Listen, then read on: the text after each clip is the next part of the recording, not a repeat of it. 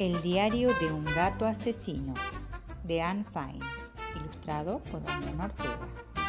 Martes. Disfruté bastante el pequeño funeral.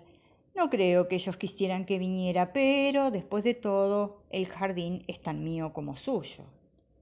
De hecho, yo paso mucho más tiempo en él. Soy el único miembro de la familia que lo usa apropiadamente. Y ni siquiera me lo agradecen. Deberían oírlos. El gato está arruinando mis macizos de flores. Casi no quedan petuñas. Oh, acababa de plantar las lobelias cuando ya se había tumbado encima de ellas, aplastándolas todas. Ay, cómo me gustaría que no escarbara hoyos en las anémonas. Quejas, quejas y más quejas. No sé por qué se toman la molestia de tener un gato si todo lo que hacen es lamentarse. Todos menos Eli. Ella estaba muy ocupada encargándose del pájaro.